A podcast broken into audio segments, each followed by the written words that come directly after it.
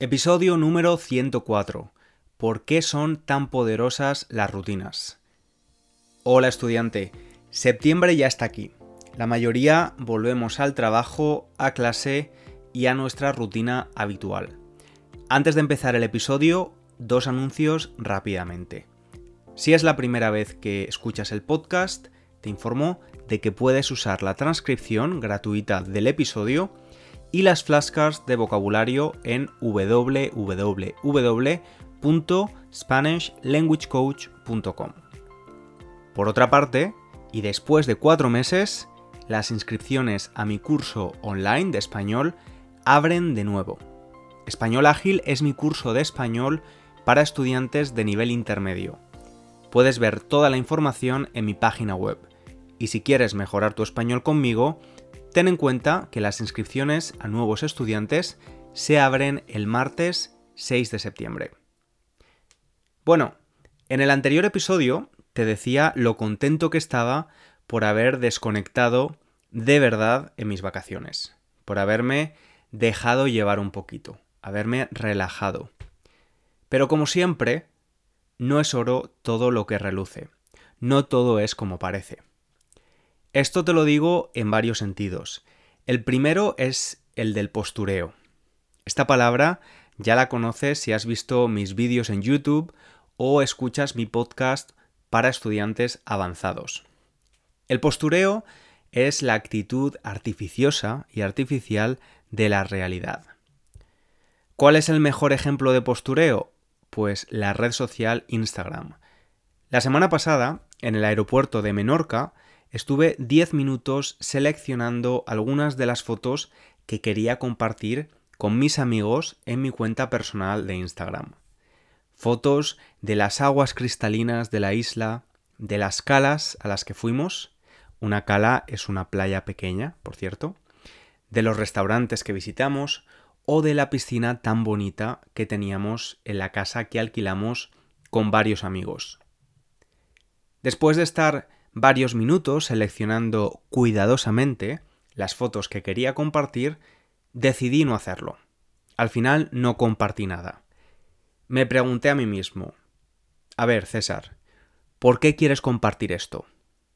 Ninguna de las respuestas que me venían a la cabeza me gustaban, así que decidí no hacerlo.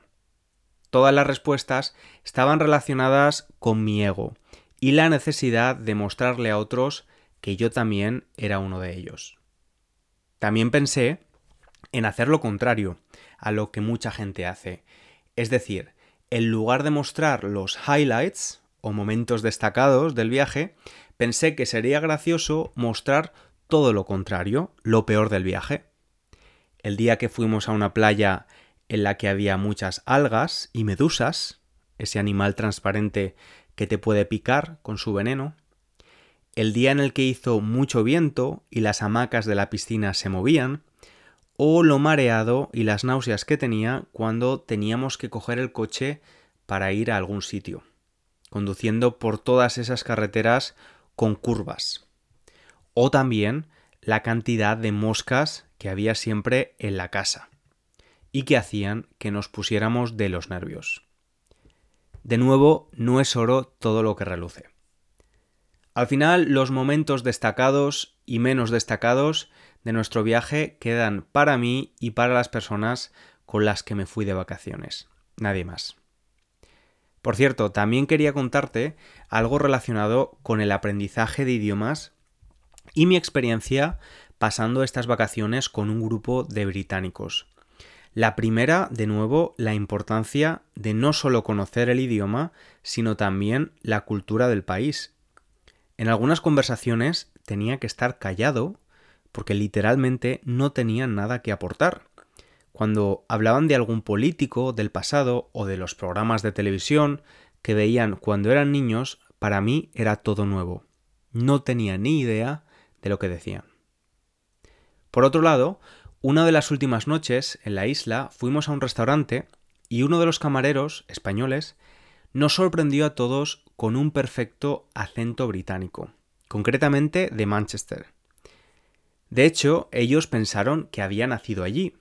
No podían notar ni el más mínimo toque de español cuando este hombre hablaba inglés. Nos confesó que su truco es estar casado desde hace casi 30 años con una mujer de Manchester. Te confieso que me puse muy celoso, porque sé que yo no tengo esa habilidad natural para imitar acentos que otras personas tienen. Cuando volví a la casa empecé a buscar escuelas en Londres para reducir my Spanish accent. Finalmente deseché la idea y no voy a hacerlo. Como siempre digo a mis estudiantes, lo importante es pronunciar correctamente, para que te entiendan, no tener un acento nativo. En mi caso, a día de hoy, casi siempre me entienden, aunque nadie, nunca, haya pensado que soy británico cuando abro la boca. No pasa nada. Volviendo al tema de las vacaciones, también te digo que no es oro todo lo que reluce, porque a pesar de que las vacaciones me han gustado mucho y he conseguido desconectar, echaba de menos algo. Mi rutina. Ayer, 1 de septiembre, el despertador volvió a sonar a las 6 y 20 de la mañana. Y no te voy a decir que me levanté con una sonrisa en la cara, porque estaría mintiendo, pero sí que echaba un poco de menos mi rutina. Levantarme pronto, irme a la cafetería a trabajar, y empezar el día con el café, que me prepara con mimo la camarera. También poder cocinar en casa, las recetas que normalmente preparo y hacer ejercicio. Hoy vamos a hablar de por qué es importante tener una rutina en nuestra vida en general, pero también para lograr tus objetivos con tu español. Y cuáles son las mejores formas de crearla para tener éxito. Y antes de empezar, quiero hacer un disclaimer un descargo de responsabilidad. Voy a hablar de las experiencias de estudiantes que conozco o de las mías propias y de la opinión de expertos en este tema. Como siempre, no te tomes nada al pie de la letra, no todo es blanco o negro.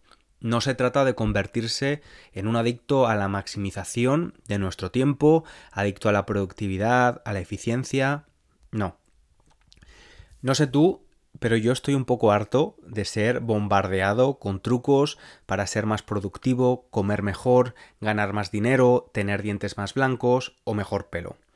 Tú te conoces mejor que nadie y sabes qué es lo mejor para ti. Si estos consejos te pueden ayudar, perfecto.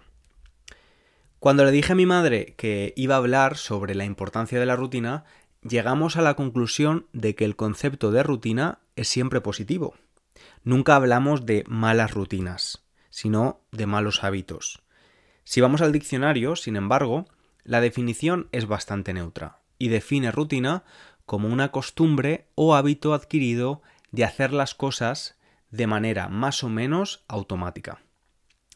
Solo puedo pensar en una expresión española en la que rutina tiene una connotación negativa, y es caer en la rutina se usa especialmente cuando se habla de relaciones de pareja y cómo es importante no caer en la rutina para que la pasión continúe y reavivar la llama del amor. Bueno, esto es un tema para otro episodio. ¿Cómo crear una rutina de forma adecuada? Entonces, pues primero es importante administrar tu energía. No todos somos iguales. Hay personas de mañanas y búhos, personas con mucha más energía por la tarde o por la noche. Yo soy definitivamente de mañanas y para mí sería muy difícil hacer cualquier trabajo intelectual a partir de las 5 de la tarde. Las tardes y la noche las reservo para actividades físicas como ir al gimnasio o limpiar la casa. Estudiar español es sin duda una tarea que requiere de tu intelecto. Te recomiendo que reserves las actividades de producción como escribir o hablar en español cuando estés más fresco, con más energía. Actividades más pasivas, como escuchar este podcast, las puedes reservar cuando no estás en el pico de tu día. Por cierto, no hay nada mejor que tener una buena noche de sueño para tener un día con energía. Si te interesa este tema, te recomiendo que escuches el episodio número 17 de este podcast. También es importante tener en cuenta la famosa morning routine, que habla del impacto de nuestra mañana en el resto de nuestro día. Ya conoces a esas personas que salen en YouTube y se levantan por la mañana, se hacen un zumo con probióticos, meditan 30 minutos, desayunan en familia, dedican un tiempo a la lectura y hacen yoga. Todo eso antes de las 8 de la mañana. Y obviamente estoy exagerando, estoy de broma, pero ya sabes de lo que te hablo. Yo nunca he conseguido estas mañanas tan maravillosas, pero sí que ponen mucho énfasis, los que saben de esto, en empezar la mañana sin demasiado estrés. No salir corriendo de casa con la tostada en la boca porque llegas tarde al trabajo. Básicamente, intentar empezar el día con buen pie. Ten en cuenta también que tener una rutina no significa que tu día vaya a ser necesariamente muy productivo. Como siempre, la importancia de la tolerancia a la frustración. Puede que hayas organizado tu día muy bien y estés haciendo lo que se supone que tenías que estar haciendo y sin embargo las cosas no van demasiado bien ese día. Pues tienes un bloqueo mental que te tiene escribiendo el mismo mail durante 20 minutos, o vas a hacer deporte pero tienes una sesión bastante mediocre, pues somos humanos, ¿qué le vamos a hacer? Por último, no te olvides de incluir en tu rutina cosas que te gusta hacer. La rutina no es solo para asuntos profesionales o de educación, también es bueno tenerla para recordarnos que es importante sacar tiempo para otras personas que nos importan, para nuestras aficiones y tiempo para nosotros mismos. Te parecerá una tontería, pero siempre que viene alguien a Londres a visitarme y les enseño la ciudad, siempre pienso que no le saco todo el partido a la ciudad, que no la aprovecho al máximo. Así que desde hace meses tengo un recordatorio semanal para buscar algún plan divertido en la ciudad. Y no todas las semanas lo cumplo, pero al menos sí que consigo hacer muchas más cosas que antes de incluir este plan en mi rutina. Entonces, ¿por qué de la importancia de la rutina en nuestro día a día? Pues primero porque nos da paz mental y una estructura que seguir. Cuando nos levantamos sabiendo lo que tenemos que hacer, nuestro cerebro no se agobia, sabe que tiene que hacer A, B y C cuándo y cómo. Y muchas veces cuando sufrimos la famosa parálisis por análisis, ese sentimiento de no saber qué hacer, es porque no tenemos un plan y nos perdemos en un mar de muchas posibilidades. Si ya sabemos lo que tenemos que hacer, lo único que necesitamos es tomar acción. Y este es precisamente otro de los beneficios de las rutinas. Aumentan la eficiencia de lo que hacemos y además requiere de menos motivación o fuerza de voluntad, ya que nuestras acciones se convierten en actos automáticos. Te recuerdo la definición de rutina. Costumbre o hábito adquirido de hacer las cosas de manera más o menos automática. El hecho de automatizar lo que hacemos hace que por una cuestión de repetición lo hagamos cada vez mejor e incluso en menos tiempo, es decir, somos más eficientes. Además, estos procesos empiezan a salir de forma natural. No necesitamos necesariamente estar motivados para tomar acción. De la misma forma en la que no tenemos que estar motivados para lavarnos los dientes por la noche antes de ir a la cama. Lo hacemos de forma automática. Y evidentemente hay cosas que queremos hacer que requieren un mayor grado de motivación, pero no podemos confiar solo en ese factor. Te recuerdo además que la motivación mm, no viene, sino que la tenemos que producir nosotros. Recuerda el ciclo de producción de motivación del que hemos hablado tantas veces en este podcast y que puedes aplicar a tu español. Primero, tomamos acción. Hacemos algo que necesitamos hacer para ver resultados. Cuando esos resultados lleguen, serán los que generen la motivación necesaria para continuar tomando acción, generando momentum, impulso. El ciclo no es motivación, acción, resultados, sino acción, resultados, motivación. Y ahora quiero leerte el comentario que me escribió uno de los estudiantes de mi curso Español Ágil al completarlo y que resume muy bien el poder de la rutina. César, no puedo agradecerte lo suficiente por este curso. Esta ha sido mi vida durante los últimos meses. Estudiar con César todas las mañanas, de lunes a viernes, y escuchar tus podcasts mientras salgo a caminar.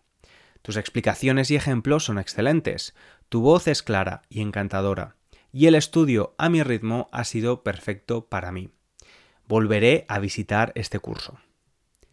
Este estudiante creó una rutina sabiendo lo que tenía que hacer cada día, sin necesidad de pensar o planificar. Simplemente dedicar un tiempo al aprendizaje pasivo con el podcast y otro tiempo a la producción del español haciendo las lecciones del curso. Se convirtió en un proceso automático. Obviamente no tienes que usar mis recursos en tu rutina de estudio del español. Todo dependerá de tus necesidades, tu nivel y del tiempo que tengas. Pero hagas lo que hagas, te recomiendo tener una rutina y una estructura. No improvisar demasiado. Yo ya te comenté hace varios episodios que había estado un poco perdido con la preparación de mi examen de inglés avanzado. Estaba un poco perdido entre tantos recursos y libros y al final terminaba no haciendo nada. Parálisis por análisis. Así que decidí simplificar y usar un programa de preparación del examen que me permite estudiar unos 20 minutos al día. Simple y efectivo. Y ahora me gustaría saber tu opinión. Ya sabes que puedes dejar un comentario en la web, en la página donde está la transcripción del episodio y cuéntame, ¿eres una persona de rutinas o prefieres improvisar? ¿Tienes una rutina definida con tu aprendizaje del español? Te leo en los comentarios. Y ahora sí me despido hasta la próxima semana. Te mando un abrazo grande. Chao, chao.